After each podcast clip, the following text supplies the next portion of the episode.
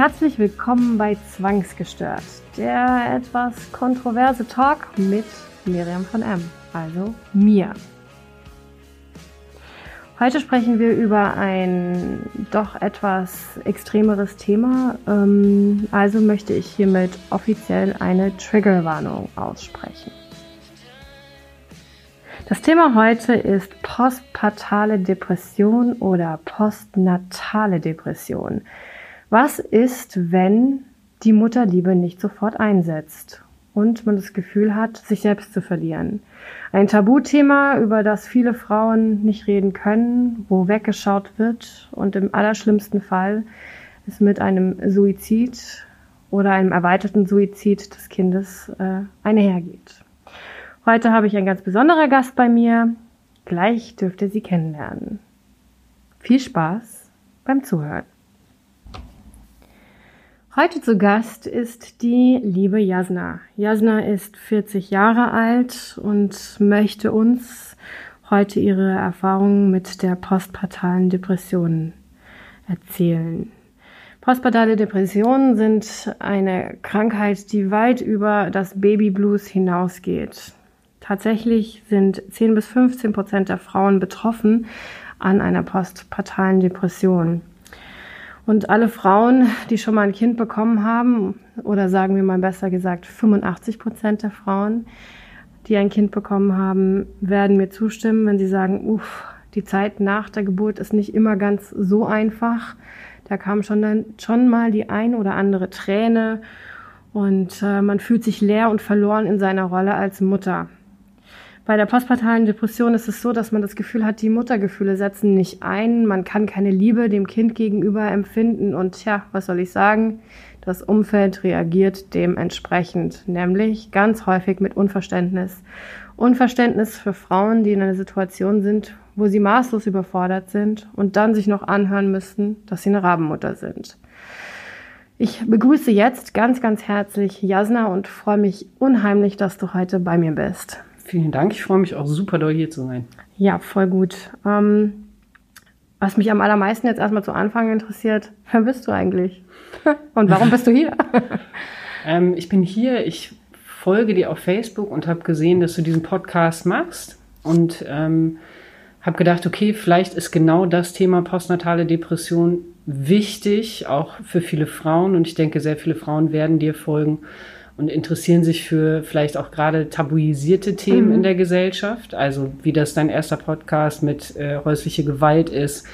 Das ist genauso ein Thema, über das sehr wenig gesprochen wird. Und ich glaube, postnatale Depression gehört auch dazu. Das ist einfach was, was tabuisiert wird in der Gesellschaft, weil Müttern suggeriert wird durch die Gesellschaft, durch das direkte Umfeld, dass man sein Kind ab Sekunde eins zu lieben hat. Und zwar wahnwitzig. Und wenn man das nicht tut, dann ist man verrückt oder anormal oder, wie du so schön gesagt hast, eine Rabenmutter. Absolut. Ähm, diese Erfahrungen sind halt auch schwierig, denke ich. Ich glaube einfach, ähm, gerade weil wir dieses gewisse gesellschaftliche Bild haben, alles ist ja so ein bisschen ja. vorgegeben für die Frau letzten Endes. Ne? Ich sage immer, würden Mann jetzt ein Kind kriegen, weiß ich nicht. Würden die Menschen auch so reagieren? Keine Ahnung. Ich meine, wie viele Männer haben erstmal nicht so den Bezug zu einem Kind oder wollen eigentlich gar kein Kind oder und die ja. Frau, die muss halt direkt zack zack funktionieren, weil man sagt, hey, ja, von der Natur ist das halt so hergegeben und so weiter und so fort. Und äh, tatsächlich ist es ja aber auch eine ganz ganz schlimme Sache, die halt ähm, da im Körper der Frau passiert. Ich meine, du bekommst ein Kind, bist zehn Monate lang quasi auf einem eingestellt auf Hormonen, die in alle Herrgottsrichtungen gehen. Also ja. du bist ja hier von himmelhoch jauchzend zu Tode betrübt, wirst immer fetter, du fühlst dich irgendwann nicht mehr wohl, dann hast du vielleicht irgendwelche anderen noch Schwangerschaftssymptome. Also ich kenne wenige Frauen, die nur gestrahlt haben in der Schwangerschaft. Also das ist wirklich äh, was ganz krasses, auch eine krasse Belastung so für den Körper. Dann hast du das Geburtserlebnis, ist jetzt auch nicht immer so rosig, ne? Ähm, je nachdem. Wobei ich sagen muss, dass das bei der äh, Depression ja weniger eine Rolle spielt tatsächlich auch. Ähm, aber ja, und dann kommt das Kind raus, es ist da, erstmal ist alles hm, und dann sind die Hormone weg. Das heißt, das Östrogen, das sich die ganze Zeit so auf einem Stimmungshoch gehalten hat, ähm, das auch so antipsychotisch wirkt, äh, ist weg oder sinkt rapide ab und dann kommt das Prolaktin und schlägt dir förmlich in die Fresse. Absolut. Und ähm, ja, und dann auf einmal Frauen, die halt eh schon so eine kleine Prädisposition haben, haben dann halt natürlich auch äh, da hart mit zu kämpfen. Und dann hast du das Kind und was passiert dann? Ja, ungefähr das beschreibt es ganz gut. Ja, also wie war das denn für dich? Also du hast, du hast, wie alt ist denn dein, dein Kind? Meine Tochter ist geboren 2014. Mhm. Das heißt, äh, die ist jetzt sechs, ist auch äh, jetzt im Corona-Jahr in die Schule gekommen. Hervorragend. Auch nochmal, da könnte man auch 300 Podcasts oh, drüber machen. Wahnsinn, ja. Ähm, genau, die wurde 2014 geboren. Ich muss sagen, ich hatte tatsächlich an allen Stationen ziemlich viel Glück. Mhm. Und ich, das ist mir auch super wichtig zu sagen, weil ich glaube, dass es ganz vielen Frauen nicht so geht. Ich mhm. hatte Glück während der Schwangerschaft, bis auf so ein, zwei Erlebnisse. Ich hatte Glück nach der Geburt meiner Tochter ja. und ein Umfeld, was sich gekümmert hat. Aber es gibt genug Beispiele, bei denen das nicht so ist. Mhm. Und ich mhm. glaube, dass der Großteil der Frauen nicht so viel Hilfe und nicht so viel Absolut. Rückhalt hat wie ich. Und umso wichtiger finde ich es zu sagen, bitte sprecht, wenn ihr könnt, darüber. Versucht euch Hilfe zu holen. Ihr seid nicht anormal, ihr seid nicht verrückt. Ja. Und man kann ganz, ganz viel dagegen tun. Absolut. Also da bin ich ganz bei dir und deswegen ist es auch so unfassbar wichtig, dass wir heute jetzt über die Geschichte reden, denn ähm, man erlebt ja vieles auch so. Also ich erlebe es, habe es an mir selbst erlebt. Ich hatte eine, oh Gott, ich würde es Baby Blues eher nennen, nicht äh, postpartale Depression. Ich habe das nach einer Woche war das wieder weg, ja. Aber ähm, ich weiß, wie komisch man sich dann in dem Augenblick fühlt, wenn man einfach nicht den Zugang zum Kind hat und denkt, nee, ich will es nicht anfassen, bringt es einfach nur noch weg, ja? ja. Weil es ist für für mich hat es gar nicht, was soll ich damit, ne? Also, und das ist halt bei vielen Frauen, wo sich das manifestiert und das muss ja noch nicht mal sofort nach der Geburt auftreten. Das kann ja bis zu zwei Jahre noch nach der Geburt kommen. Und dann hat man erstmal gar nicht mehr so den Zusammenhang auf einmal zu dem, erst hast du nur mal funktioniert und auf einmal, uh, äh, hm, was ist das? Ja, was, was mache ich damit? Ne? Ja, ich habe mich, also ich habe mich zum Beispiel nach der Geburt ähm, einfach, ich muss ehrlich sagen, so ein bisschen betrogen gefühlt vom hm. Leben, mhm, mh. weil ich auf diesen Punkt gewartet habe, den, der in den Medien, in der Gesellschaft von anderen Müttern ähm, generell beschrieben wird. Das Kind kommt auf die Welt, es ist da und das ist der schönste Augenblick deines Lebens. Und abgesehen davon, dass meine Geburt nicht der schönste Augenblick meines Lebens war. Ja. Ähm, definitiv, ich glaube, mit einer der schönsten für meinen Freund, aber mhm. für mich eben nicht. Für mhm. mich war das ein äh, Höllenmoment. Ja, ja. Und ein Moment, an dem ich äh, äh, auch irgendwann, obwohl ich immer gedacht habe, ich bin relativ tough und kann Schmerzen aushalten, mhm. äh, mir etwa zehn PDAs gewünscht hätte. Mhm, äh, und Betäubung und ich weiß nicht, ne, Kaiserschnitte Absolut. und Vollnarkose. Kurz raus, ich will genau, nicht. Ja, ja, genau. Ja. Und das war, war halt einfach zu spät, weil dann war klar, sie kommt Richtig, jetzt. und das war schon, die ersten Momente waren schon super freaky. Okay. Also das Wie war's war denn in der Schwangerschaft? Also hast du die genossen? Warst du so in Vorfreude und äh Ich muss dazu sagen, dass ich äh, tatsächlich die Zeit, äh, die immer so kritisch ist, die ersten drei Monate gar nicht wusste, dass ich okay. schwanger bin. Da werden jetzt viele sagen, dass wie kann das sein? Ich habe rund um die Uhr gekotzt. Nee, ich, oh ich null. Null. Das Einzige, wodurch ich es gemerkt habe, ist tatsächlich, meine Brüste sind größer mm, geworden. Mm. Und mein Freund hat irgendwann gesagt, wir waren auf zwei, drei Feiern und auch auf einer Hochzeit, warum trinkst du nichts? Und dann habe ich gesagt, du, ich habe jetzt einfach keine Lust auf Wein. Und hat er gesagt, okay, nee, das, ne, ja, das bist nicht okay, du, was ist ja. da eigentlich los? Ja, ja. Und dass ich ähm, zu der Zeit meine Tage nicht gekriegt habe, ist für mich nicht ungewöhnlich, okay. weil ich habe Endometriosen, mhm. ich habe polizistische Ovarien, mhm. das heißt, ich habe wurde auch oft schon am Unterleib mhm. operiert und habe so einige Vorerkrankungen. Bei denen mir dann eben oft gesagt wurde, du kannst gar keine Kinder bekommen. Okay, verstehe. Und das fängt schon, fing dann schon damit an, dass ich, als ich den Test gemacht habe und zum Frauenarzt gegangen bin und der gesagt hat, sie sind schwanger, ich eigentlich durchgehend auf dem Stuhl erstmal geheult habe. Hm. Es war ein ganz großartiger Frauenarzt, der ganz lieb war, weil ich gesagt habe, als erstes, ich schaffe das nicht. Mhm, ich mhm. bin gar nicht, ich hatte mich irgendwie darauf eingestellt, ich bekomme keine Kinder. Okay. Und wie werde ich damit fertig oder adoptieren wir oder was gibt es für Möglichkeiten ja, ja. vielleicht? Weiß ich nicht so. Ja. Und dann ähm, war ich erstmal hardcore überfordert. Und dann ähm, habe ich die Entscheidung treffen müssen, und zwar super, super schnell, möchte ich dieses Kind bekommen oder nicht. Mhm. Und ich hatte tatsächlich ungelogen anderthalb Wochen oder so Zeit dafür. Ähm, habe dann auch jede Stufe durchgemacht zu Pro Familia, was man alles mhm. machen muss, sich die Gutachten holen, mhm. die ganzen mhm. Beratungen dafür, dass man abtreiben darf. Okay. Mhm.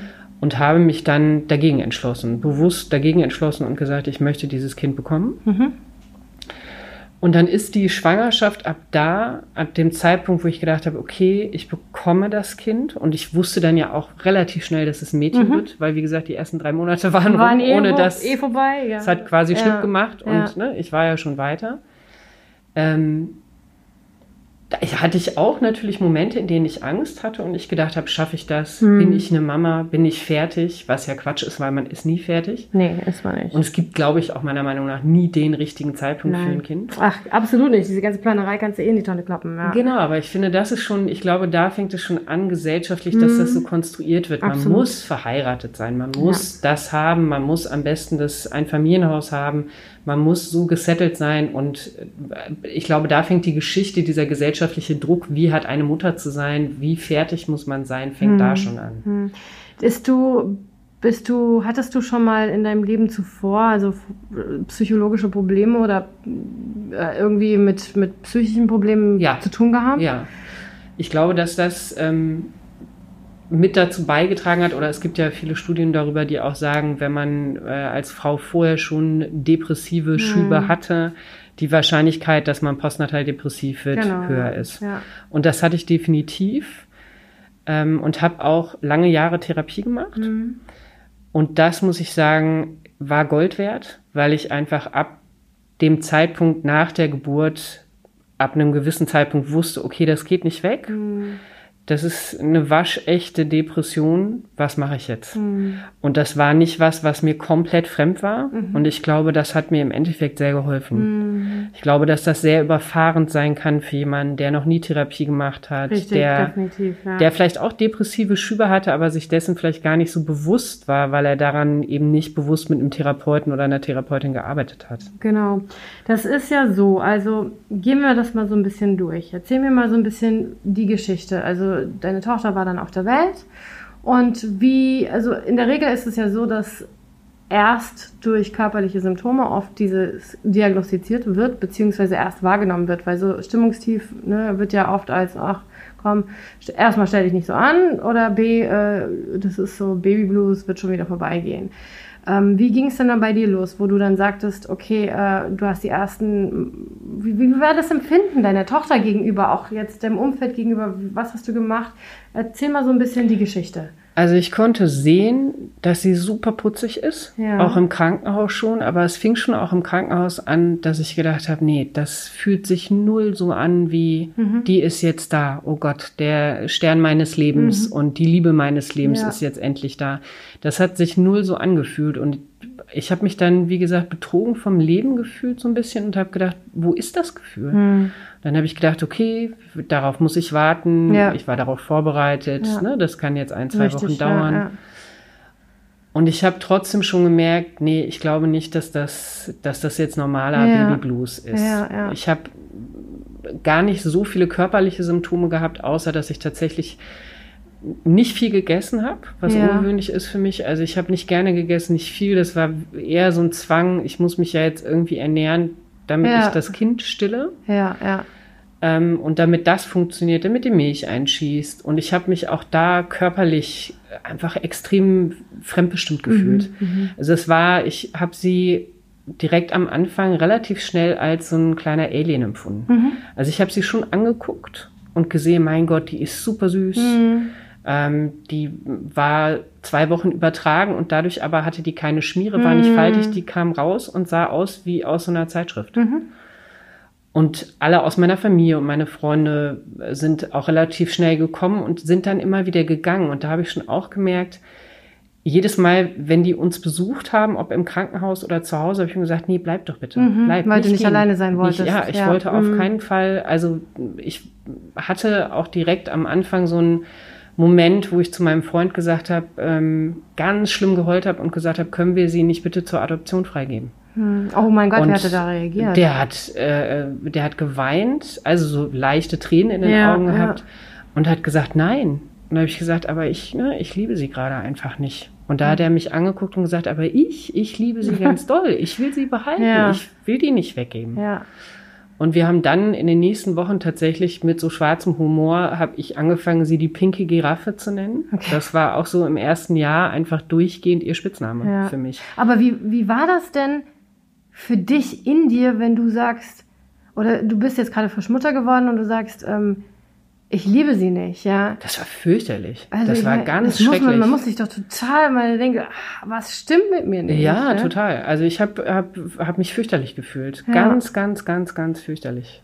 Das war wie ein schwarzes Loch. Und ja. selbst, also auch nicht gut vergleichbar mit, mit ähm, meinen depressiven Schüben in der Jugend ja, oder in, so in den Jahrzehnten davor, sondern es hat sich wirklich angefühlt wie ein schwarzes Loch, in dem ich war und ich das Gefühl hatte, okay, ich komme da nie wieder raus. Es war nur dunkel und beengt und auch beängstigend. Ja. Und auch dieses Gefühl, ich habe dann wirklich gedacht, wie soll denn mein Leben weitergehen? Ja. Also wie geht mein Leben weiter, wenn ich und auch ihr Leben? Also ja. mir war dieses Kind ja nicht egal. Richtig, ja. Mir war mein, meine Tochter nicht egal, sondern ich habe ja gemerkt, oh Gott, ich, also, ne, werde ich die jemals lieben? Mhm. So, und das war ist das eins der schrecklichsten Gefühle.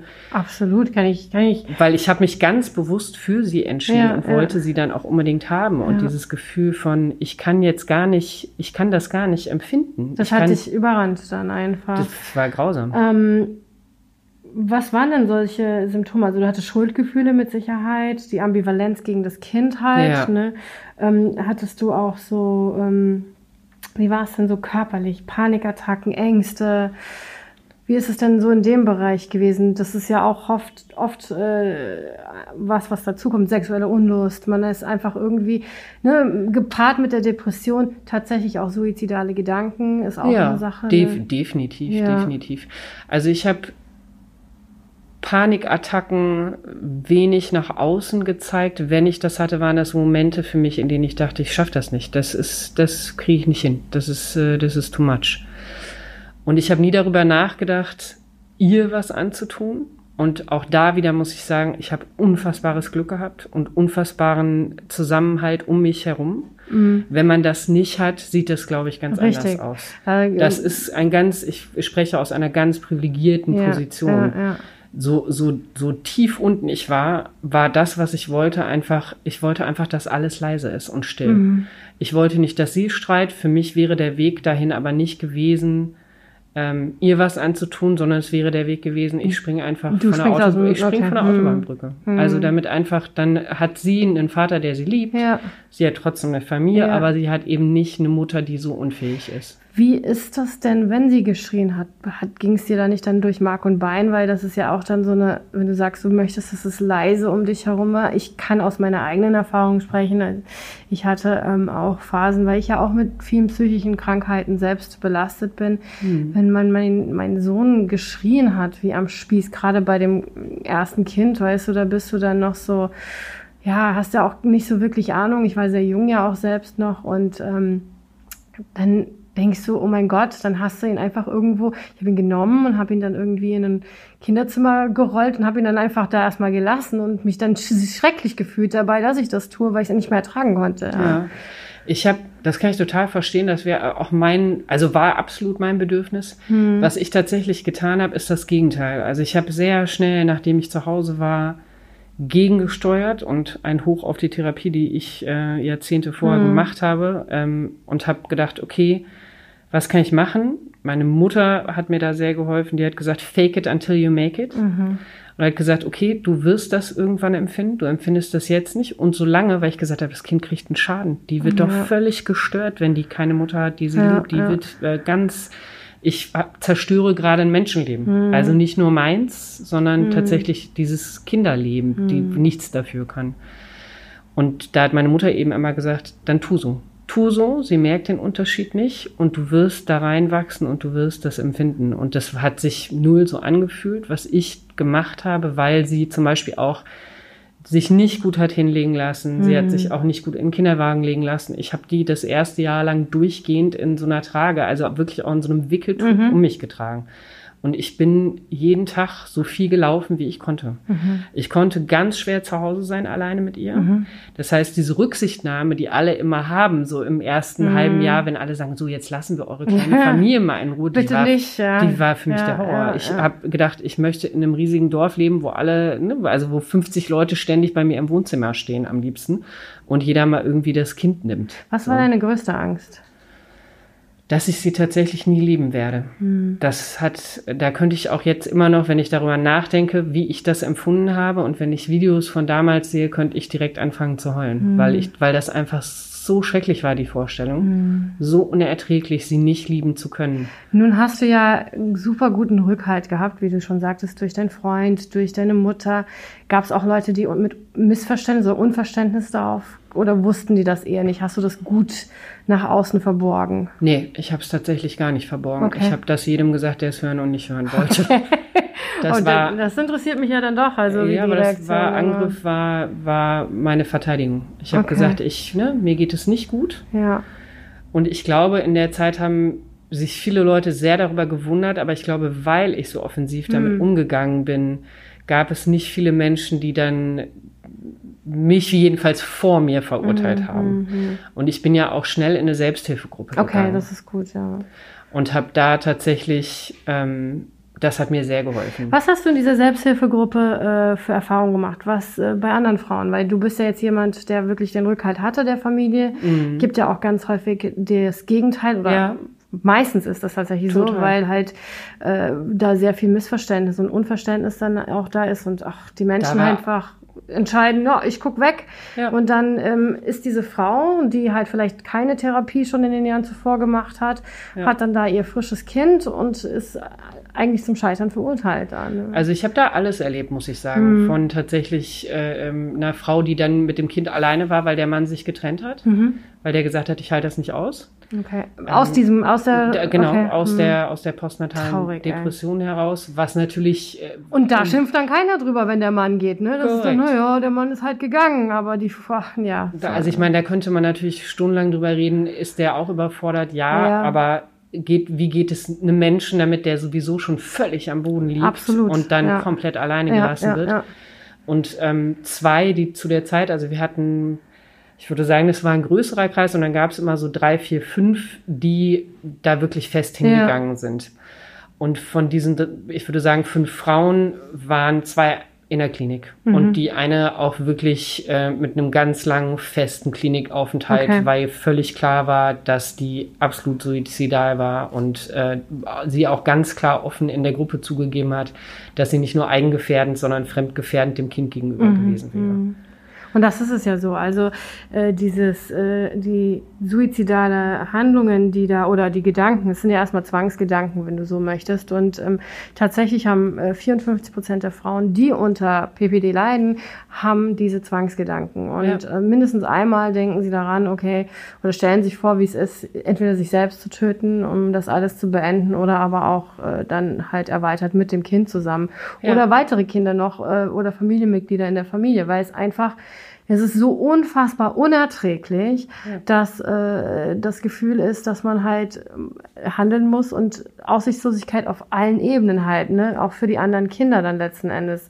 Ähm, was mich zu dem Beispiel jetzt bringt, was in den Medien halt vor kurzem war. Mm, mhm. Mit der Mutter, die äh, ihre fünf Kinder umgebracht hat.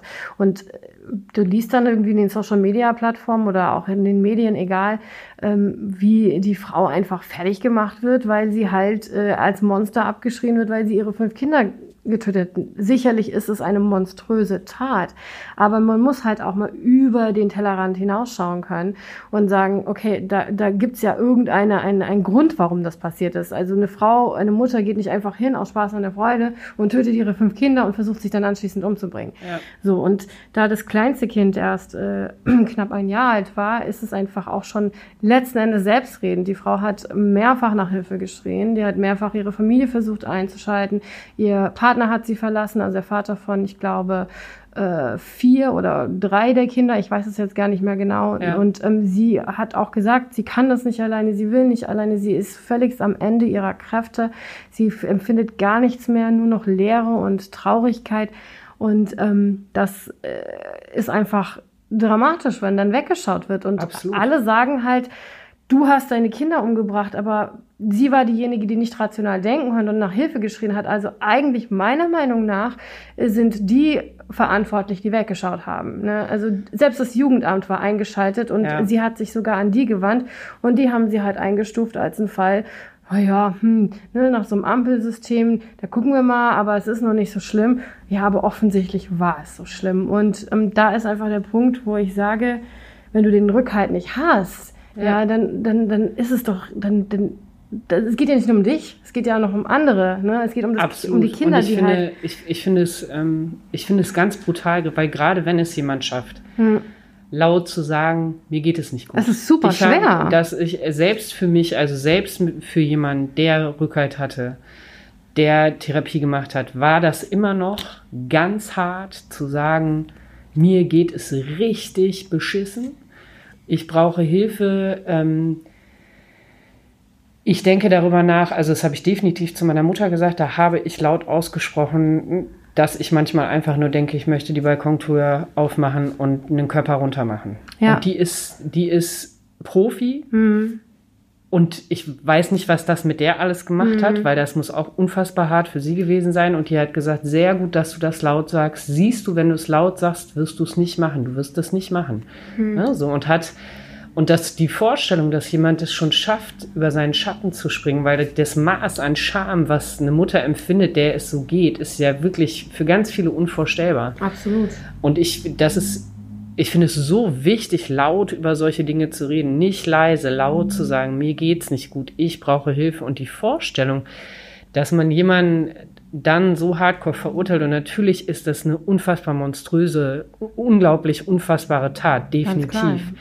Aber wenn jemand so laut nach Hilfe schreit und sagt, ich schaffe das alleine nicht, und die verschiedensten Institutionen eingeschaltet werden und trotzdem keiner was macht, das ist unglaublich. Das ist absolut Ja. unverantwortlich und ähm, meiner Meinung nach geht der Tod dieser Kinder halt auf deren Kappe. Äh, Das ist meine Meinung und da, da würde ich auch gar nicht von abkommen, weil wenn du krank bist und das wird jeder Kranke, der irgendwie an einer psychischen Erkrankung erkrankt ist, bestätigen können, du bist nicht Herr über dich selbst. Ja. Ganz häufig nicht. Und dieser Hilfeschrei, der ist, häufig sind ja die Hilfeschreie gar nicht so offen, wie du es jetzt gesagt hast, hier, pass auf, ich glaube, ich Nein, hier. die sind viel Die leiser. sind super leise, die musst da wirklich genau aufpassen. Die werden durch Taten oft Total. gemacht. Ne? Und, und da finde ich es halt auch ganz schwierig, wenn man den Mut hat und die Kraft noch, die Ja. letzte, die in einem steckt, dann zu sagen, hier, ich kann nicht mehr, helf mir doch. Und dann noch zu hören bekommt, ja, stell dich nicht so an, andere kriegen auch Kinder und müssen es irgendwie schaffen. Ja, ja. Ja, Darum geht's ja gar nicht. Es das geht Schlimme, nicht ist, ums Schaffen. ne? das Schlimme ist, dass viele, äh, also zum Beispiel eine in der Gruppe, mit der ich danach auch noch lange befreundet war, ähm,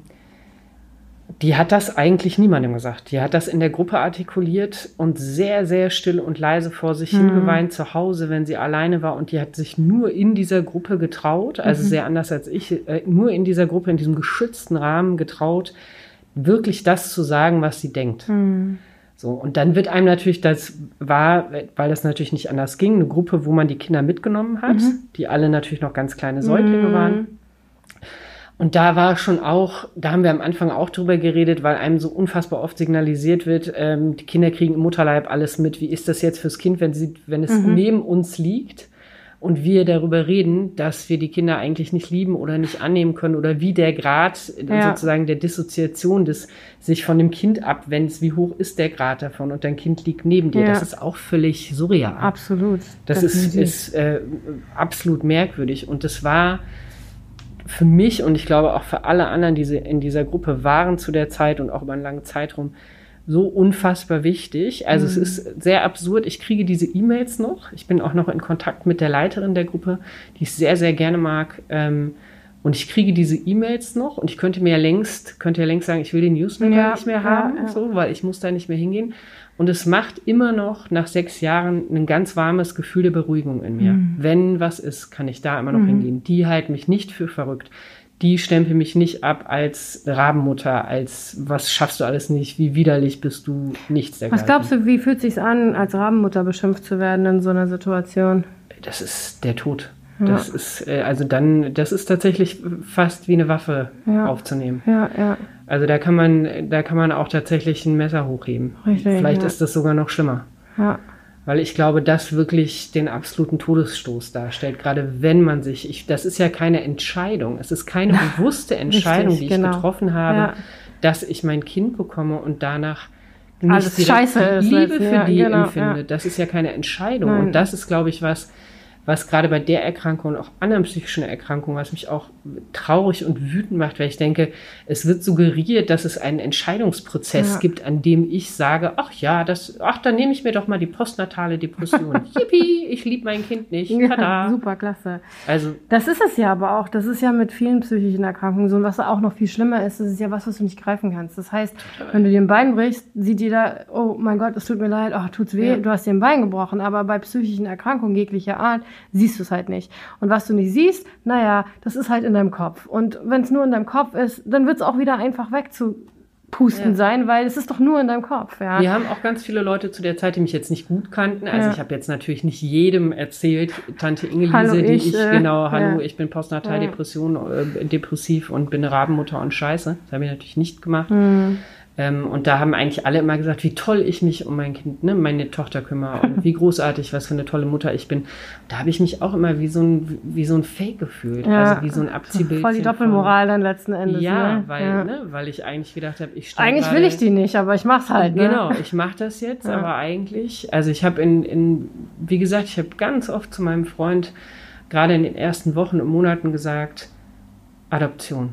Und ich mhm. habe dann immer gesagt, die pinke Giraffe können wir sie nicht im Zoo geben. Und dann haben wir, das waren die einzigen Momente in, in so ganz, ganz schlimmen Momenten, wo, wo ich wenigstens lächeln konnte. Mhm. Weil ich Sarkasmus hab, halt, ne? Dann, ja, weil ja. ich versucht habe, über Zynismus, mhm. Sarkasmus daran zu gehen und mhm. zu sagen, okay, ich, wir geben die pinke Giraffe in den Zoo und da können Leute sie angucken und sie lieb haben und so. Ich sag immer, lachen, wenn es zum Weinen nicht mehr reicht. Ja. ich habe auch die, die, äh, die Selbsthilfegruppe irgendwann und darüber haben die beiden Frauen, mit denen ich sehr eng Kontakt hatte, auch sehr gelacht, äh, die Wir hassen unsere Kindergruppe genannt, was alle unfassbar brutal fanden und mir hat das super geholfen. Aber Siehe, du hast auch gelacht, weil ich musste darüber des Öfteren wirklich sehr lachen und es hat mir total geholfen. Ja, also ich, ich glaube einfach, jeder, der so, also ich kann darüber schmunzeln, weil ich einfach, ich kann das nachempfinden halt alles, ne? Ja. Andere würden denken, Alter, lachen die über das Thema? Sind die denn ja. völlig krank? Ja. Aber was willst du denn machen? Also ich meine, weißt du, wir müssen alle irgendwie irgendeinen Umgang lernen damit. Ja, das heißt, wenn ich das halt als Ventil benutze, ist es ja. immer noch besser, als wenn ich aggressiv irgendwie was Absolut. anderem gegenüber bin ne? oder Und dem ich, Kind gegenüber. Ich glaube, es ist so wichtig, was ich auch gemerkt habe in, in der Zeit ganz extrem, wie fremdbestimmt man ist mhm. als Schwangere, als Mutter und wie unfassbar einem erzählt wird, was man wie zu tun hat. Mhm. Schnuller, ja, nein, stillen, ja, nein, äh, Brei, genau. nein, bloß nicht Brei, Jasna, nein, nicht dies. Oh mein Gott, still. Nein, du kannst doch dein Kind, wenn du dein Kind jetzt die ganze Zeit trägst, wird es niemals im Kinderwagen schlafen. Und all diese Ratschläge, diese ungewollten und ungefragten Dinge, die Leute zu mir gesagt haben, haben das Ganze nicht besser gemacht. Die haben das natürlich zum Richtig. Teil unfassbar schwer Soll ich gemacht. dir mal was ganz Interessantes sagen? Was habe ich nämlich jetzt gerade, als ich mich noch ein bisschen intensiver mit dieser Thematik beschäftigt habe, rausbekommen. Und zwar in Naturvölker, also die nichts mit uns und der industriellen Welt zu tun haben, ist tatsächlich die Häufigkeit einer PPD fast null. Also die haben das nicht. Glaube ich sofort. Die haben das nicht, weil ähm, es, es gibt keine Intervention rund um die Geburt. Man, ja. Es ist einfach Natur. Da wird nicht erzählt, du machst das und das und das. Das ist einfach, man macht einfach. Man geht nach seinen Instinkten nach, ob man das jetzt wenn du stillen willst, stillst du. In den Naturvölkern gibt es keine andere Möglichkeit, also machen sie es, weil sowieso nichts anderes angeboten wird. Ja. Heutzutage heißt es, oh mein Gott, du musst dein Kind so und so oft füttern, du musst das und das, dann muss es da hingelegt werden, dann musst du es so auf besten auf die, auf die Seite und nicht auf dem Rücken, dann hast du da, machst du da einen Keil, dann ähm, alles, was du tust, du bist ständig irgendwelchen Vorgaben der Gesellschaft ja. ausgegeben. Von, von jetzt mittlerweile sind wir ja halt alle auch so ein bisschen auf der homöopathischen Naturheilebene, wo es noch intensiver ist, weil dann musst du dein Kind stillen. Ich wollte meine Kinder nicht stillen. Wir hatten also nicht, weil ich jetzt denke, oh, der nuckelt mir jetzt an der Brust rum, sondern weil ich einfach auch mich so extrem eingeschlossen dann gefühlt habe. Also ja. die Schwangerschaft hat schon sehr viel abverlangt von dir, weißt du. Also beim Großen war das eine Sache, beim Kleinen war es ganz, ganz schlimm, weil als du vorhin sagtest Alien, ich hatte das Gefühl, ich wollte die, diese zweite Schwangerschaft nicht. Und ich bin mitten in meiner Behandlung gewesen, war ja selbst Krebspatientin, hatte sieben Monate zuvor meine letzte Chemo gehabt und bin vier Wochen vor meine geplanten Gebärmutterentfernung schwanger geworden. So und Ach, das war dann so ein Moment, wo ich gesagt habe, Nee, und ich habe geheult und geheult und geheult, aber gleichzeitig mich schlecht gefühlt, weil ich geheult habe und das Kind nicht wollte, obwohl Gott oder wer auch immer mir jetzt auf einmal hier ein Kind geschenkt hat, obwohl ich eigentlich keine Kinder, ich hätte keine Kinder mehr kriegen können. Die haben mir gesagt, geht nicht, funktioniert nicht mehr. Ja. So. Und dann bist du da, dann heulst du und denkst du, du, du musst es wollen, weil, weil das ist, weißt du, das ist ein Geschenk, das ist ein Wunderkind. Und dann war ich äh, insgesamt, glaube ich, 18 Wochen lang krank mit ähm, Hyperemesis, also ich habe gebrochen was das Zeug hält, rund um die Uhr. Und der, die Ärzte haben auch gesagt, es liegt sehr wahrscheinlich daran, dass du halt das Kind psychisch abstoßt. Also du willst, das ist auch viel Psyche natürlich, die da eine Rolle spielt. Ich wollte dieses Kind aus meinem Körper haben. Ich habe das Gefühl gehabt, da wächst irgendwas Alienhaftes in mir drin ja. und zerstört mich einfach von innen, ja. Und das war, ich habe mich so schlecht gefühlt. Ich konnte, ich wollte nicht mehr mit dem Vater, also mit meinem Ex damals in einem Bett schlafen. Ich wollte einfach, ich wollte gar nichts mehr. Ich hätte am liebsten mich und mein schwangeres Ich aus dem Fenster gestürzt. Ich war so unfassbar depressiv. Ich hatte das Glück, dass ich halt eine sehr gute Hebamme hatte, die da wirklich auch äh, immer da war und halt auch wirklich versucht hat, mir da zu helfen, nur wo sie konnte, aber ich war super alleingelassen gefühlt. Der Kindsvater natürlich völlig überfordert in dem Augenblick, ja. Ähm, das Umfeld überhaupt nicht verstanden. Sei doch froh, dass du jetzt noch mal ein Kind bekommen kannst. Alter, ich bin scheiße krank. Ich kann jetzt eigentlich kein Kind kriegen, ja. Ja, aber das ist auch, ich glaube, dass das zum Beispiel, wie bei ganz vielen Themen, das ist die Hilflosigkeit der anderen, oh, anstatt zum übel. Beispiel auszuhalten, dass es jemandem schlecht geht. Also zu sagen, okay, du empfindest das jetzt noch nicht, ja. aber dir geht es super beschissen, so wie du das gerade geschildert hast.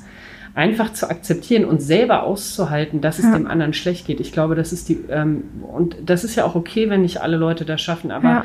viel die Unfähigkeit, die eigene Unsicherheit des Gegenübers, das nicht ja. zulassen kann, dass man selber einfach leidet Richtig, und dass das ja. nicht nach einer Stunde oder nach einer Woche oder nach Richtig, einem Monat wieder absolut, vorbei ist. Ja. Und das ist es halt auch. Und dann ging es halt, Kind war dann, das Schwangerschaft war schrecklich, weil ich fast nur im Krankenhaus war dann, ja. Und dann Horror. hast du halt äh, zehn Monate Schwangerschaft, die im Krankenhaus primär. Ich musste sogar eine Zerklage, weil ich hatte ja, wie gesagt, ich hatte Krebsbehandlungen gehabt und es hat alles nicht so gehalten. Also musste, aber alles darauf ausgelegt, nicht sich um mich zu kümmern, darum zu kümmern, dass das Kind halt da drin bleibt und alles irgendwie läuft. Ähm, es waren nur Schmerzen und dann kam der kleine Mann auf die Welt per Kaiserschnitt. Ich wollte auch keinen Kaiserschnitt. Ich hatte, glaube ich, sechs Kliniken versucht, die mich das Kind um, aber ging halt nicht, weil ich halt nicht mehr konnte. Ja, ja. so und äh, dann ist er da. Ja, dann ist er da und die ersten zwei Tage dachte ich noch, oh ja voll schön. Und dann fing bei mir auch auf einmal an, Sie müssen jetzt stillen, Sie müssen anlegen. Ich möchte doch nicht stillen. Aber wenn Sie nicht stillen, dann ist das schlecht für Ihr Kind. Machen Sie es doch einfach. Nein, ich möchte bitte nicht stillen. Ich, ich kann das nicht. Ich kann mich nicht. Ich war jetzt zehn Monate lang gegeißelt in dieser Schwangerschaft. Bitte. Ich brauche meinen Körper mal einfach für mich, ja. ja. Und ähm, oh, die hat mich so, ich war ja, ich war ja psychisch sowieso schon am Ende, ne? Und dann hat die mich so auf mich eingeredet, diese Krankenschwester, dass ich dann gesagt habe, na gut, okay, ich stille, ja. Das Ganze hat sechs Wochen gehalten und dann war es nur Geschrei. Ich habe kaum Milch produziert. Ich war nur unter Druck, weil jetzt produziere ich noch nicht mal genug Milch. Äh, Milch. Ja. Ich bin hier, ich bin voll auf amerikanisch gerade umgeschwimmt. Jetzt produziere ich noch nicht mal genug Milch und und ich war der Versager schlechthin. Ich konnte nicht, auch nicht diese mütterliche Mutter, Hypermutter sein, wie die ganzen anderen in den Kursen, wo ich war, die jetzt hier, hm, ich habe auch schon gerne dann den kleinen halt hier, kannst du mir bitte abnehmen? Aber ich finde das, ja. ich, ich finde das einfach ein komplettes Unding, ob das oh, die Kliniken sind. So also, schlimm. Ich, ich habe auch gemerkt, dass man ähm, ich hatte ganz starke Gallenbeschwerden mhm. in der Schwangerschaft, das hat aber niemand gemerkt und mir hat auch keiner geglaubt. Und da habe okay. ich auch die ersten Mal Klasse. festgestellt, die wurde mir auch entfernt dann nachher, mhm. ähm, da habe ich das erste Mal festgestellt, ja, okay, man hört, ich werde erstmal als hysterisch ja, abgestempelt. Ja, so. Dann sagen alle immer, ja, vielleicht haben sie Wehen. Und dann, da musste oben. Ich, dann musste ich als Erstgebärende erklären, das sind keine Wehen, woraufhin oh die Ärzte immer gesagt haben, woher wollen Sie das wissen? Da habe ich gesagt, ich kann es natürlich nicht Ja. logisch begründen oder wissen, aber das sind keine Wehen. Das ist nicht, das, Kein das ist das Wehenschmerz, nicht. ja, ja. Das war ein Gefühl, als ob mir jemand mit dem Messer in den, ne, also direkt so in den Rippenbogen Mhm. oben drunter sticht. Und ein Gefühl von, ich ersticke. Und dann haben Ersticke die- ist gut. Ich Ja, habe meine Galle vor drei Jahren entfernt bekommen, hatte nämlich Ich hab- die Kolik des Todes Ja. und konnte nicht mehr atmen. Ich So. konnte nicht mehr einatmen. Das Ja, war, und jetzt überleg dir das Ganze mal mit einem Kind. Ja, klasse. Im, äh, ne? Also das war, ich sag mal so, die, die schlimmste Phase. Es fing irgendwann an im so im siebten Monat und die schlimmste Phase war wirklich so vier Wochen vor Geburt. oh, und hast Und da ist das Kind, Bauch dann noch. ja klar, das Kind ist ja ne, massiv so. Dann bin ich da hingegangen, dann haben die mir, haben die immer gesagt, sie haben Blähungen, sie haben Blähungen, bla bla bla. Und dann bin ich irgendwann zu einer Gott sei Dank guten Frauenärztin ins, ins Bürger, in, in Frankfurt war Ja. ich da, ins Bürgerhospital. Da war eine gute Frauenärztin, die mir das erstmal zugehört hat, weil die anderen haben einfach nur Wehen messen, nochmal Ah. Wehen messen, festgestellt, sind keine Wehen, sie müssen wieder nach Hause. Ach. Ich, also ich habe mich auch irgendwann, mein Freund hat auch irgendwann gedacht, ich habe einen Vollschaden, Hm. weil ich immer wieder von diesen Schmerzen erzählt habe, zehnmal mit dem irgendwie zu Fuß ins Bürgerhospital gehe, um dann festzustellen, die Ärzte sagen, geh wieder nach Hause, du hast nichts. Da kommt man sich bekloppt vor, ja. Ja, total. Mhm. Und dann hat die hat das erste Mal zugehört und hat gesagt, okay, ich sehe auch nichts, aber das heißt nichts. Ich schicke sie jetzt zu einem unserem quasi Super-Internisten, Mhm. der der super Ultraschall-Master ist. Der dann sehen kann, ob da was. Und da bin ich hingegangen. Ja. Und der, ich habe, da habe ich auf, dem, auf der Liege, nachdem der fertig war und äh, äh, mit mir darüber geredet hat, habe ich vor Erleichterung geheult, weil der hat gesagt, ja, das ist überhaupt kein Wunder, dass sie so Schmerzen haben. Sie haben ganz große Gallensteine und nicht nur das, sie haben auch ganz viel so Slurge, heißt es ja, wenn das wirklich nicht nur große Gallensteine oder kleine sind, sondern der Ausgang einfach durch so Schleim auch noch Genau, ja, ist. ja.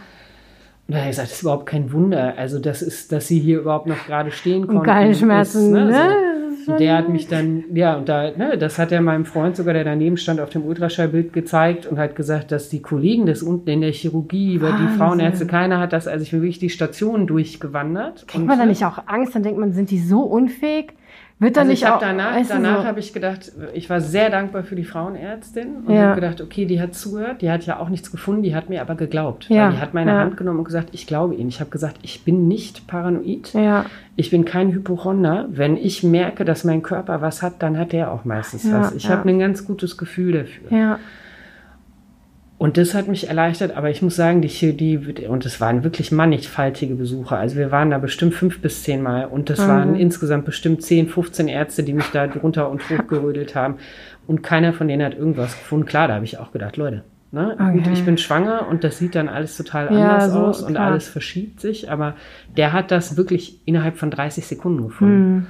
Und der hat mich dann vor die Wahl gestellt und hat gesagt, okay, die Entzündungswerte, dann haben sie Blut abgenommen, hat gesagt, die Entzündungswerte sind nicht so erhöht, dass ich jetzt sagen würde, wir müssen Mhm. eine OP machen. Er hat mir die OP auch erklärt, die massiv gewesen wäre, weil sie hätten erst einen Kaiserschnitt gemacht, dann hätten sie das Kind rausgeholt und zwar auch vier Wochen zu früh. Ja. Und dann hätten sie einen kompletten T-Schnitt, also einen riesigen Bauchschnitt gemacht, um an die Galle dann ranzukommen. Also so hat er mir das erklärt und hat gesagt, wir können das dann nicht äh, äh, endoskopisch, also durch einen kleinen Eingang. Durch, Laparoskopisch, ja, äh, genau. Entschuldigung, laparoskopisch machen, das geht nicht. Okay. So, und dann habe ich gedacht, äh, okay.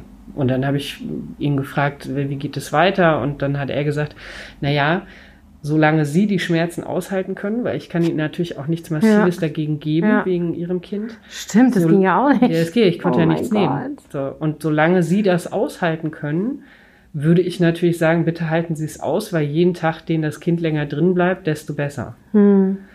Und dann ist sie auch noch zwei Wochen zu lange drin geblieben. Klasse, ne? Das ja, ist es war äh, ganz schön. ein Zusammenspiel. Kein Wunder, dass dann auch so schon in der Schwangerschaft ja diese Problematik dann Ja. entsteht. Das ist ja der beste Vorreiter dann auch dafür, dass es halt dann nicht so gut funktioniert danach. Ne? Total, total. Und die Schmerzen, die ich auch da hatte, ich muss wirklich ja, sagen, die Galle, dann drückt das Kind da noch mehr Ja, dagegen, dann absolut. entwickelt man natürlich auch irgendwie, ich glaube vielleicht auch unbewusst, also ich habe da nicht bewusst gedacht, was macht sie da mit Ja. mir, aber ich glaube unbewusst ist das schon eine Art von Abneigung, die man entwickelt, weil man das Gefühl hat, das Kind verstärkt die Schmerzen, Ja. die man hat, die extrem sind, irgendwie nochmal. Ja. Und die Geburt war einfach dann auch für mich extrem traumatisch, obwohl Ja. das jetzt nichts fürchterliches passiert ist. Sie war übertragen. Ähm, und ich musste dann im Krankenhaus das Kind bekommen. Das ist zum Beispiel auch sowas, als du gerade Naturvölker gesagt hast. Ich hätte sie am liebsten nicht im Krankenhaus bekommen. Zu Hause? Ich hätte, und ich glaube, dass dann tatsächlich ein paar Sachen anders gewesen wären. Mhm. Ich hätte gerne eine Geburt gehabt, wo bei der meine Mutter und andere Menschen, Mhm. die ich lieb habe, dabei sind, mein Freund und das Kind sozusagen in, Mhm. ne, in liebende Arme kommt und ich aber nicht im Krankenhaus bin. Und es ging einfach nicht, Ja. weil sie halt einfach so weit drüber war und es war auch gut, weil das Fruchtwasser war total grün. Okay. Aber das war brutal. Die haben mich eingeleitet und auch da wieder nicht zugehört und auch überhaupt nicht, also ich habe hab mich null abgeholt gefühlt. Mhm. Ich hatte ganz am Ende eine Hebamme, die okay war, aber die, die ich so durchlaufen bin in den Stunden, in denen ich da war. Also ich bin, das war auch eine völlige Blödsinnsentscheidung meinerseits. Ich bin nachts alleine geblieben, habe meinen Freund weggeschickt, habe gemerkt, so jetzt kommen die Wehen, jetzt wird's immer doller und bin so um 7 Uhr morgens rübergewatschelt, alleine 7 Uhr, 7.30 Uhr. Und habe gesagt, so jetzt mag ich nicht mehr alleine sein. Jetzt sind die auch so nah beieinander. Jetzt möchte ich irgendwie hier sein. Und da haben sie mir noch gesagt, nein, nein, also Frau Jager, ähm, das Kind, das, Das kind, kommt nicht. Das Kind kommt nicht. Das Kind war um 11 Uhr da. Okay. Das heißt, ich bin von 7, 7.30 Uhr von 0 auf 100. Und das war, ich hatte wirklich so ab dem Zeitpunkt, als ich da drüben war, gefühlt gar keine Pause mehr. Und da hatte ich die ganze Nacht ja schon nicht geschlafen. Dann haben die mir das Kind gegeben, auf mich gelegt und dann habe ich gefühlt die nächsten drei Tage auch nicht geschlafen. Und da hatte ich auch nur Krankenschwestern, die mir gesagt haben, Sie müssen anlegen, Sie müssen das Kind, geben Sie dem Kind auf gar keinen Fall einen Schnuller, dann wird es nie wieder aus Ihrer Brust trinken. Und das war also all diese Fremdbestimmtheit, Ja, die dazukommt. ja. Die Gesellschaft sagt dir, du musst das Kind lieben. Und ich habe durchgehend gedacht, okay, ich mache alles falsch. Ja. Ich, das Kind schreit, die hatte Kohldampf. Ja, also natürlich, hat, klar. In meinen Brüsten ist nichts drin. Ich durfte ihr auch dann erstmal nichts geben, nichts anderes. Das heißt, sie hat natürlich geschrien, die hatte Hunger. ja. Und dann hatte ich irgendwann, also ne, leider Gottes kurz bevor ich dann gegangen bin, ich bin auch ab dem frühestmöglichen Zeitpunkt einfach nach Hause, hatte ich eine Krankenschwester, die gesagt hat, so natürlich geben, Sie, geben wir ihr jetzt was und natürlich können Sie den Schnuller benutzen, das ist ja völliger Blödsinn, weil das Kind wird trotzdem, und hat sie auch getan, Natürlich, ganz ja. normal aus ihrer Brust trinken. Aber all diese Stationen und dieses Suggerieren von was sollte normal sein, so wie bei dir, weißt du, du musst stillen, du musst nicht stillen, das hat mit Richtig, gut oder schlechter ja. Mutter nichts zu tun. Das ist es ja und ich glaube, das ist halt für viele und da kommen wir halt auch wieder auf die Depression, die entsteht. Ähm, kein Wunder, dass keiner um Hilfe richtig schreit, Ja. weil man wird ja eh nur für dumm verkauft Ja. und ähm, für du stellst dich an oder ach, du bist doch nur empfindlich oder sowas. Und da, Ja.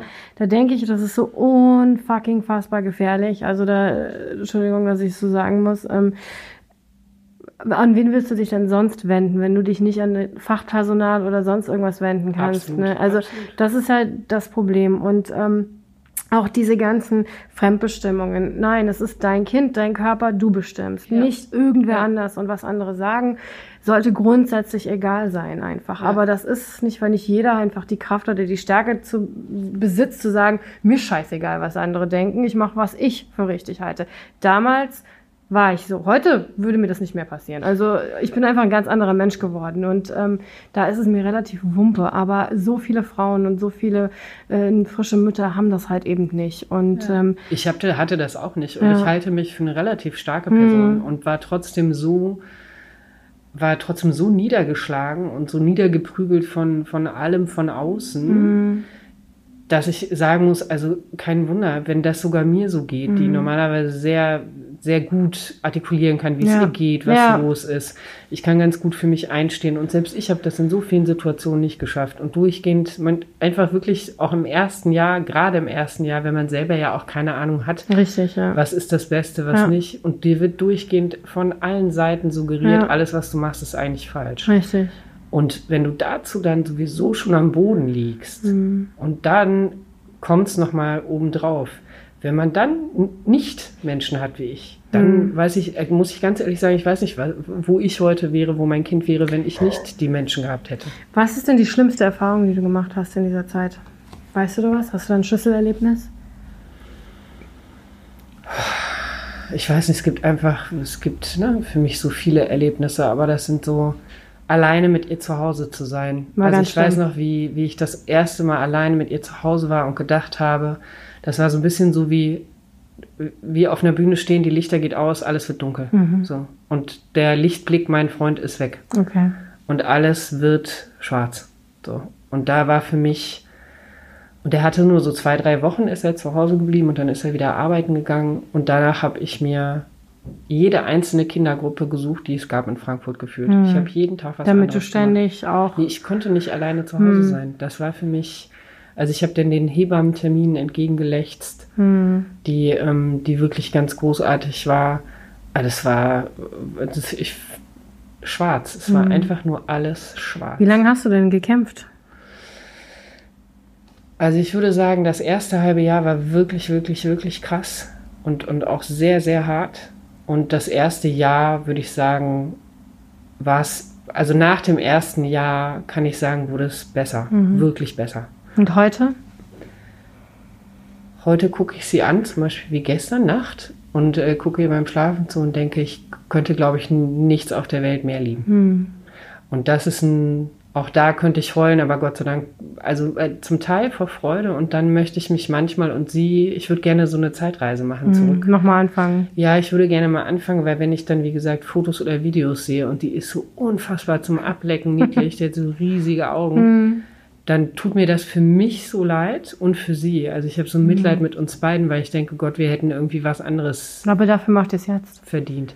Das stimmt. Ja, und ich meine, die Zukunft ist noch lange. Ja. Und sie hat keinen Schaden.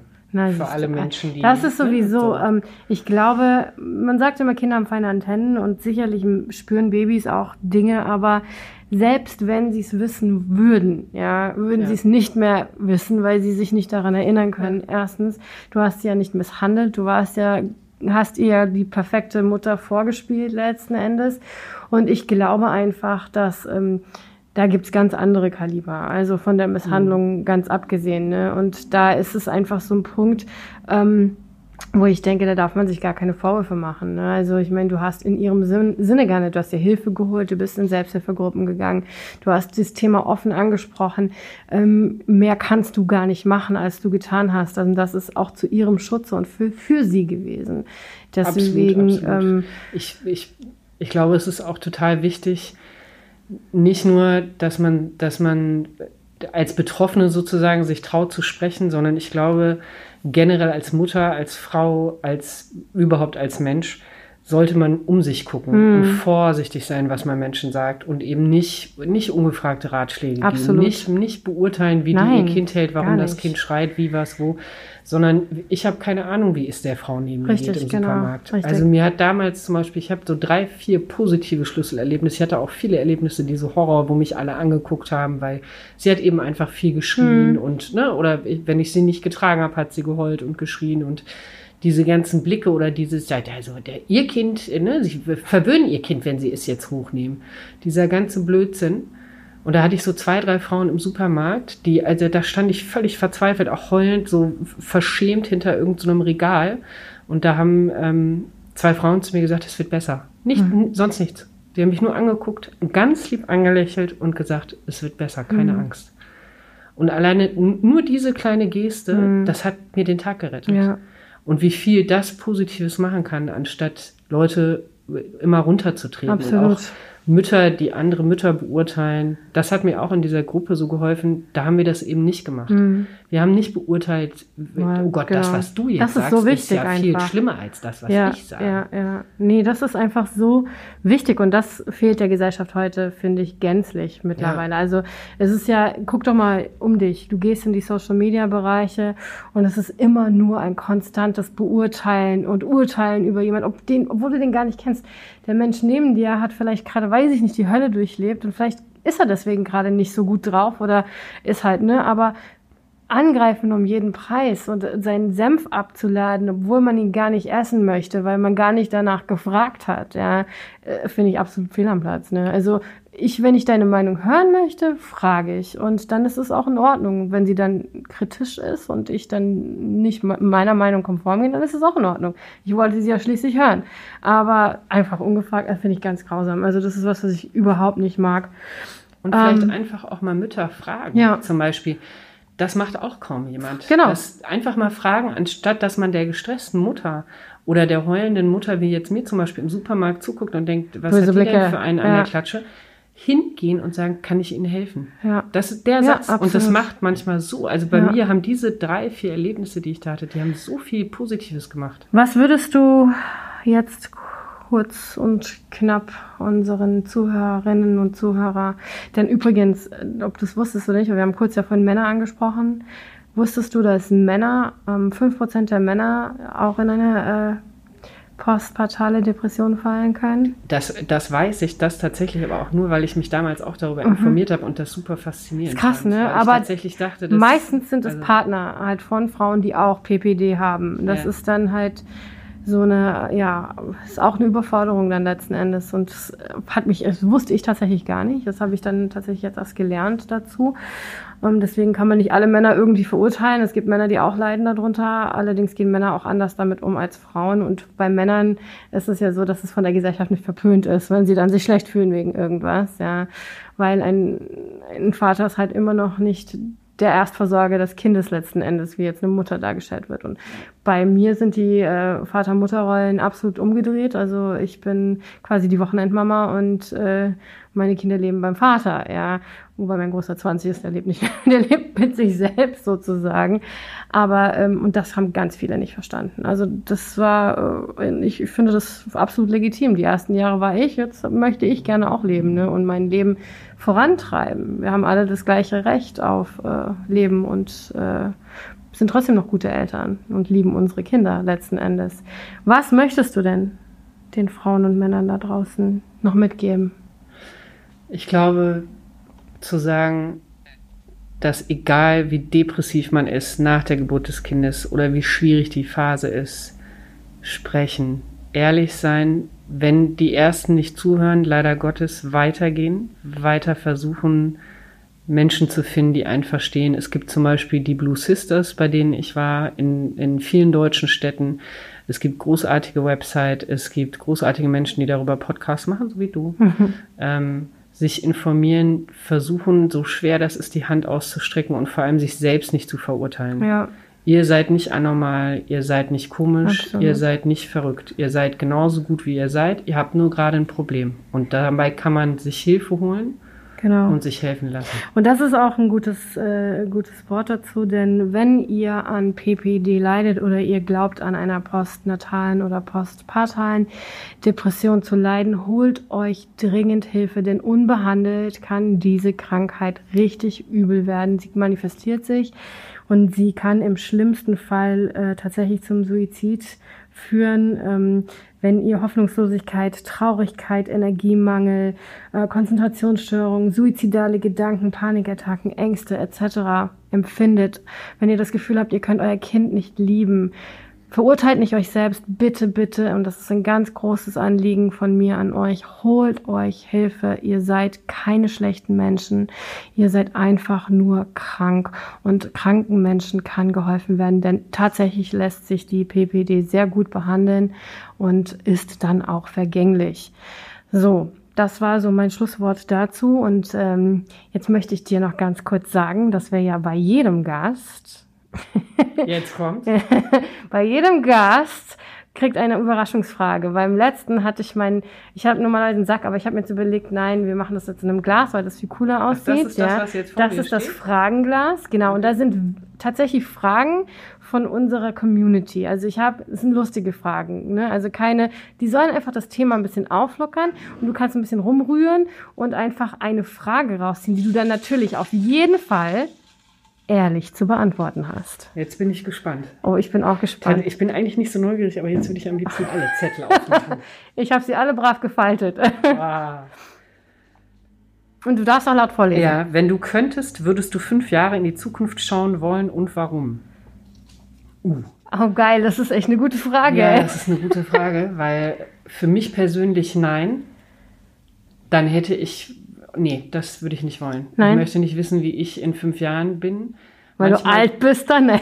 Nee, nicht weil ich alt bin, sondern weil ich das selber erfahren möchte. Und ich glaube, Ja. wenn ich wüsste, wo ich in fünf Jahren bin, würde ich mir durchgehend die nächsten Tage und Wochen und Monate und Jahre neurotisch Gedanken darüber Ja. machen, was ich tun muss oder was ich tun muss, um, also um dahin zu kommen oder um es zu verhindern. Und schon ist die nächste Psychose vorprogrammiert. Ähm, Ich würde es auch nicht wollen. Ich würde es auch nicht Ich würde manchmal, äh, also tatsächlich, wenn ich mir jetzt nur meine Tochter vorstelle, dann Ja. wüsste ich manchmal gerne, wie sieht die mit elf aus. Oh, das habe ich auch so. Wie, mein, das wie sehen meine spannend. Kinder aus, wenn sie erwachsen sind? Also Ja, mein Sohn das- weiß ich ja mittlerweile, bin immer wieder, ich muss den immer manchmal, ich merke, wie ich den anstarre und denke so, wow. Der war vorhin kurz hier, ne? Und ähm, da habe ich zu ihr noch gesagt, als sie gegangen ist, oh, ich würde ihn am liebsten auf meinen Schoß setzen, gerade ein bisschen, er ist, so, ist einfach ein Mann halt, ne? Ein Mann Ja. mit Vollbart und dann denkst du so, hm, du bist aus mir rausgekrochen. Oh Das, Mann. ist so, das Konzept alleine ist ja so Das abstrakt. ist so krass, Das echt. ist so abstrakt. Das ist so krass.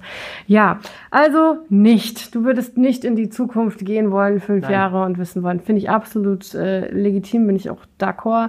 Und ähm, ja, manchmal sollten wir uns von unserer Zukunft einfach überraschen lassen. Absolut. Wäre der Spaß dann am ist Leben, wenn wir. spannender. Ja, absolut. Also es ist ja alles schon schlimm genug, wie es ist. Ja. Wir müssen nicht wissen, was passiert, denn äh, das würde unser Weg tatsächlich auch beeinflussen.